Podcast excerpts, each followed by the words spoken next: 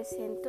Mi nombre es Carla y muchas gracias por haber elegido este programa que en verdad no se van a arrepentir. Hoy me gustaría hablar sobre un tema demasiado interesante para mí, que es la psicología social. Para empezar, me gustaría hablar sobre qué es para que estemos un poquito en contexto. La psicología social eh, es el estudio de relaciones sociales y cómo éstas influyen, modifican la conducta, los pensamientos y sentimientos de las personas. Por ejemplo, quizá, quizá te has dado cuenta que tu comportamiento cambia cuando estás entre profesores y jefes a cuando estás con amigos, familiares o pareja. Así es, estos cambios son precisamente lo que estudia la psicología social. También los factores que implican en la psicología social en la conducta individual y el colectivo. Por ejemplo, en la conducta del individuo tal como se da dentro del proceso social, la conducta de un individuo solo puede ser entendida en términos de conducta o de un grupo social.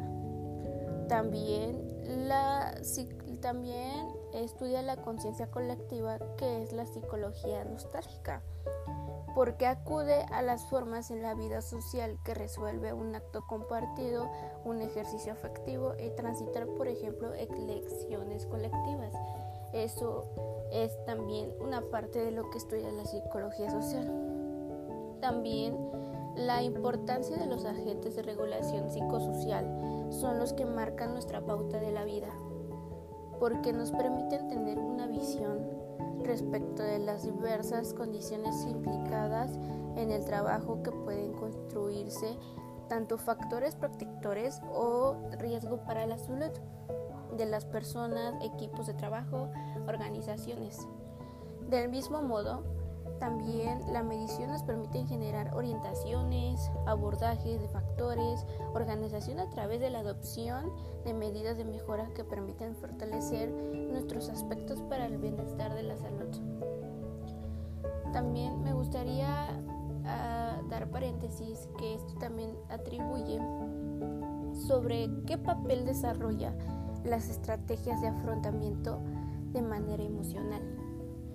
Así es, cuando ustedes o, yo nos afrontamos a ciertos problemas o retos que nos depara la vida, nuestra capacidad de mantener la cabeza fría puede ser la clave a la hora de superar con éxito nuestros obstáculos.